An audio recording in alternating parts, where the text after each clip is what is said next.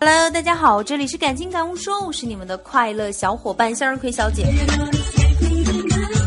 今天我就随便上街上逛了一圈，就刷了好几千块钱，太心疼了，我肉都疼啊。呃，现在的钱真的是太不值钱了。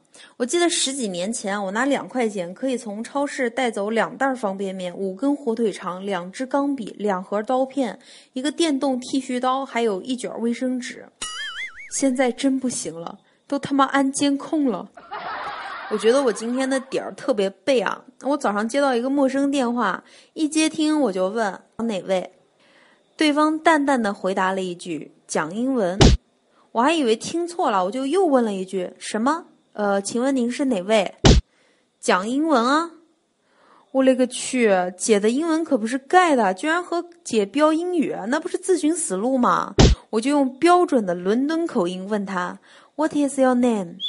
只听对方说道：“My name is 讲英文。”“What your name 个毛线啊！你这学生！”我一听就不乐意了，我说：“你给我打电话，你咋这态度呢？”我也是有脾气的好吗？我就给啪挂了。后来我问室友，我说这个二逼讲英文谁啊？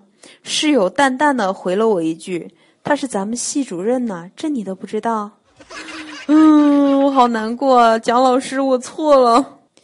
今天唯一值得我开心的事情，我得给你们讲一下，就是这个 iPhone 六的使用感受。